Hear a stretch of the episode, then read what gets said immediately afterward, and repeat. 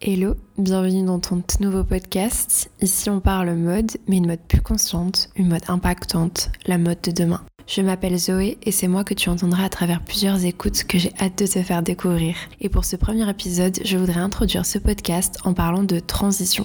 Mais alors la transition de quoi? Eh bien, si je te dis dressing et consommation, on va parler de la transition d'un dressing qui prône l'abondance à un dressing dit éthique. Le dressing, ce fameux mot qui définit un espace destiné à entreposer ou entasser, devrais-je dire les vêtements, eh bien, sachez que votre dressing ou placard a un impact sur votre planète. Ce dernier accueille vos vêtements de jeunesse, vos derniers coups de cœur, vos plus belles pièces, mais aussi vos pièces oubliées, vos vêtements abîmés, et ça, c'est un impact. Alors, comment faire de cet espace un espace davantage réfléchi et conscient? Je vais d'abord vous mettre dans un petit contexte un petit peu avec des chiffres et des informations que j'ai pu récolter. Donc euh, c'est parti.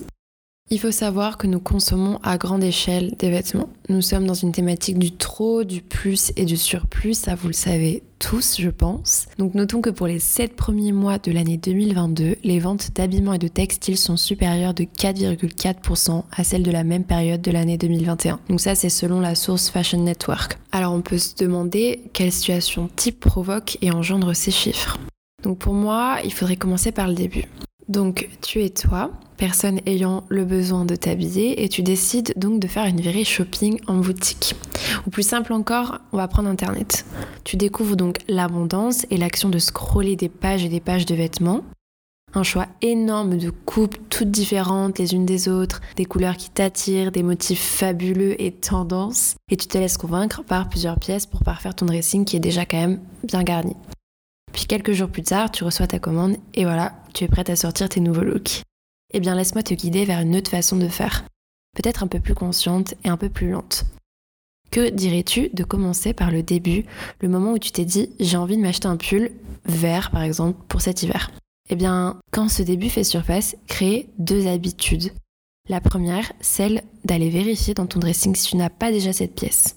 Et la deuxième, celle de te poser la question suivante, en ai-je vraiment besoin? De cette question peut en découler une autre, est-ce que je vais vraiment porter ce vêtement? Et avec quoi surtout? Donc commencer par instaurer cette habitude pourra donc impacter la suite du scénario. Donc pour moi, on est vraiment dans cette notion du besoin. J'entends par besoin une nécessité physiologique, c'est-à-dire un besoin fondamental qui est lié à notre survie, comme le besoin de boire ou de manger.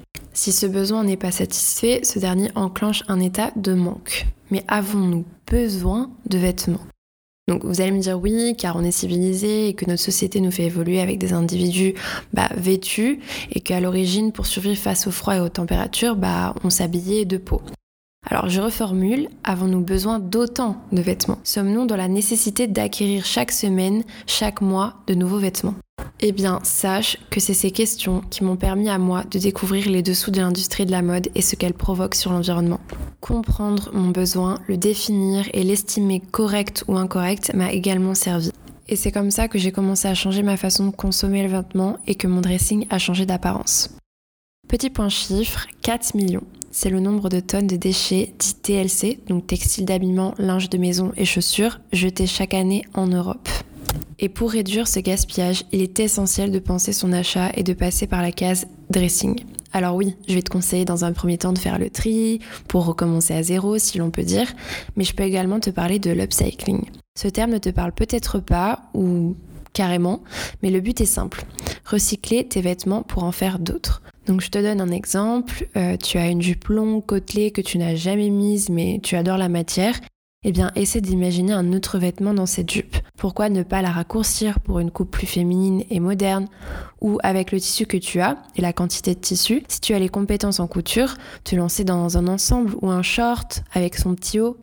L'upcycling va te permettre de garder ce qui existe déjà, mais que tu ne portes pas pour le porter à nouveau. C'est une forme de seconde vie pour ton vêtement et tu réduiras considérablement le gaspillage. Et le petit conseil que je peux te donner, c'est de garder les chutes que tu auras pour en faire d'autres accessoires par exemple des petites poches ou un bandeau ou du rembourrage pour des coussins. Le but, afin d'éviter du gaspiller, est de prolonger la durée de vie de ton vêtement. Alors comme je le disais précédemment, avant d'acheter, demande-toi si oui, ce vêtement durera dans le temps, si oui, il te correspond. Et si tu es un peu comme moi et que tu n'aimes pas trop trier, que ce n'est pas forcément une partie de plaisir, eh bien il faut réellement revoir sa consommation de vêtements. Et c'est ce que j'ai fait. Aujourd'hui, je consomme beaucoup moins qu'avant. Donc je trie également beaucoup moins. Penser son achat, se poser la question du besoin, permet de réduire notre consommation et donc le nombre de vêtements et d'accessoires dans notre dressing. Tout ce que je peux mentionner dans cet épisode rentre dans une dynamique minimaliste. Posséder moins, moins, mais mieux aussi. Je sais que ce terme, il est un petit peu ultra tendance en ce moment, mais ici c'est vraiment vraiment le cas. Alors où je veux en venir? Eh bien si tu décides d'essayer de consommer moins mais toujours en fast fashion, le X sera la qualité de tes vêtements dans la durée, ce qui t'entraînera à consommer de nouveau quand ton pulsara aura commencé à boulocher. Si tu choisis à l'inverse de consommer moins et de bonne qualité, ton vêtement te durera davantage dans le temps. Alors oui, il faut pouvoir mettre un budget un petit peu plus élevé dans une seule pièce. Alors que ce budget, tu le mettais déjà sûrement dans plusieurs pièces de chez par exemple. Mais dis-toi que la qualité te permettra de posséder des pièces plus robustes, plus qualitatives et qui t'assurent un look pointu et loin d'être cheap ou froissé dès que tu le portes une fois. C'est un petit peu plus dur à concevoir, mais juste essaye. Essaye le mois prochain par exemple. Allez, je te lance un défi, toi qui écoutes, que le mois prochain, tu laisses ton budget shopping pour une pièce de meilleure qualité dont tu as réellement besoin. Tourne-toi vers du Made in Europe, France, des petits créateurs également. Et si tu le fais, je serais ravie que tu me montres la pièce que tu as chopée via Instagram. Et je vais terminer par ça, mais de consommer moins, ça permet également de trouver son style, ce que l'on aime réellement. De ma propre expérience, en arrêtant de consommer en fast fashion, j'ai arrêté de consommer les micro-tendances, et donc des vêtements qui ne me correspondaient pas du tout des motifs, des coupes qui n'étaient pas moi et qui me laissaient toujours au fond du dressing. Lorsque j'ai réduit et que j'ai chopé essentiellement sur Vinted, je savais ce que je voulais, ce que je cherchais et finalement j'ai découvert mon propre style en me dirigeant vers des pièces plus simples, sobres, aux coupes masculines et confortables. C'est quand même un plus énorme que de pouvoir s'affirmer soi et se trouver bien dans ses vêtements. Il n'y a rien de pire que de suivre toutes ces tendances sans vraiment se demander si ces dernières nous correspondent vraiment. Ça ne sert à rien de vouloir être à la pointe. Vous avez votre style, ce style qui fera qu'on se retournera sur votre tenue, car elle vous ira bien, même très bien.